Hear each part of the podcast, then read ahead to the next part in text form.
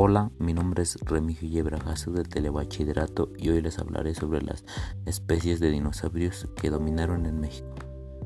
Lo interesante es que de muchas especies que hubo, solo hubo siete, las cuales son Sintarsus, Gorgosaurus, Sauronitolestes, Critosaurus, eh, Alamosaurus, Labocania y Centrosaurus.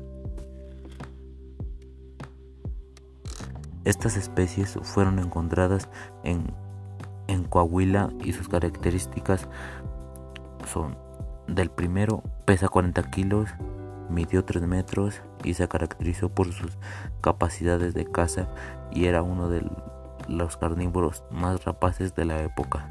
Del segundo pesó 3 toneladas, se caracterizó por tener extremidades traseras largas y musculosas. El tercero no superaba los 2 metros, su peso era de 20 a 35 kilogramos y se distinguió por su habilidad para correr.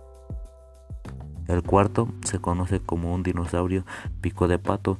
No se sabe mucho de este dinosaurio, solo que era más rápido que un T-Rex. Quinto, este es uno de los dinosaurios más grandes. Alcanzó los 21 metros de longitud y que pesaba más de 30 toneladas.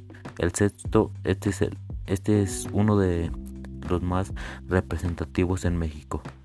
No se sabe su peso exacto, pero se estima que superó la tonelada y media. Y el séptimo y el séptimo pesó 3 toneladas y su longitud era 5 metros. El dinosaurio que más me gustó fue el, la Bocania porque fue uno de los más representativos en México. Para concluir, pienso que sería genial volver a ver algunos de estos de alguna de estas criaturas vivos. Gracias por su atención y los invito a seguirme en mi podcast y hasta pronto.